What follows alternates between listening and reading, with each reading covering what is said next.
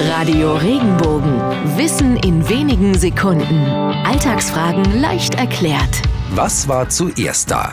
Ei oder Huhn? Die Frage ist so alt wie die Menschheit. Die Antwort finden wir in einer Zeit, als es weder Mensch noch Huhn gab. In der Kreidezeit wieder. Aus dieser Zeit von vor 135 Millionen Jahren wurden in China viele versteinerte Eier gefunden.